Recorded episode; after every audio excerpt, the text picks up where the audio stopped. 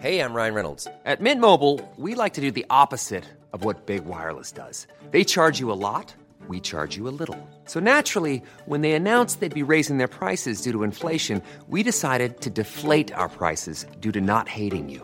That's right. We're cutting the price of Mint Unlimited from $30 a month to just $15 a month. Give it a try at mintmobile.com slash switch. $45 upfront for three months plus taxes and fees. Promo rate for new customers for limited time. Unlimited more than 40 gigabytes per month. Slows. Full terms at mintmobile.com.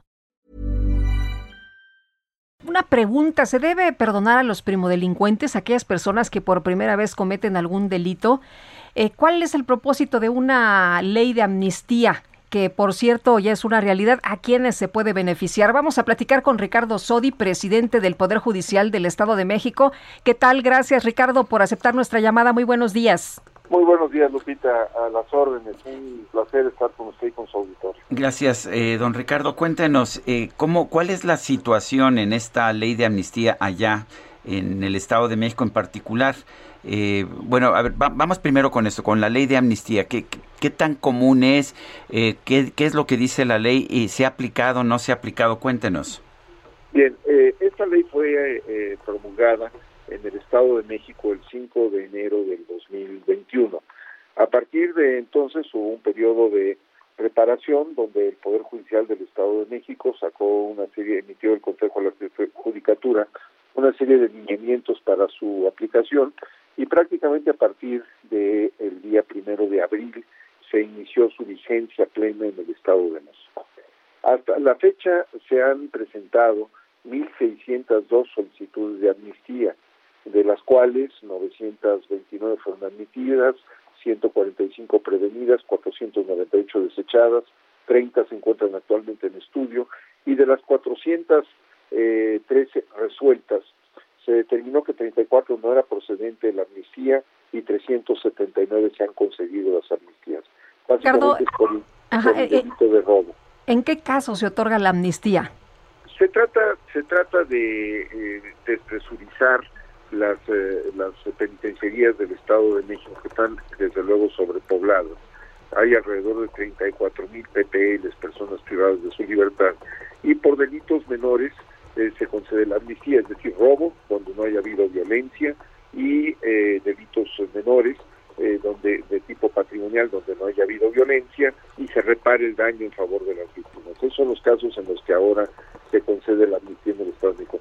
Es una ley novedosa, es una ley que fue discutida en la legislatura del Estado, una participación importante del Poder Ejecutivo y del Poder Judicial en el diseño de esta ley, y el propósito es eh, eh, desde luego sacar de prisión eh, a, primodelincuentes, personas que es más dañino que se encuentren privados de su libertad, eh, a que a que se les dé una segunda oportunidad, siempre y cuando reparen los daños que hayan causado y sean delitos menores, sean delitos que no eh, signifiquen una amenaza para la sociedad. ¿Cómo, ¿Cómo les ha ido? ¿Cuántas solicitudes ha habido? ¿Cuántas se han otorgado? ¿Cuál es la situación? Como le comenté, se han presentado 1.600 eso es, sí. solicitudes. ¿Y como qué delitos son? Son básicamente de las 379 eh, que han sido favorables, 377 son por robo.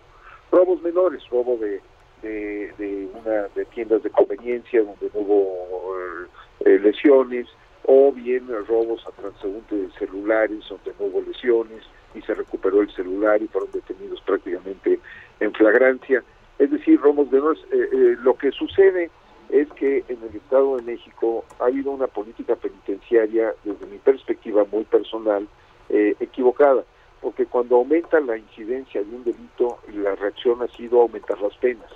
Y yo creo que eso es un error. Eh, cuando se aumentan las penas, lo único que crece es la violencia, pero no decrece el crimen. Es decir, cuando se tiene una política criminal basada únicamente en una amenaza de castigo cada vez más serena, el delito no se inhibe. Lo que, lo que sucede es que se incrementa la violencia.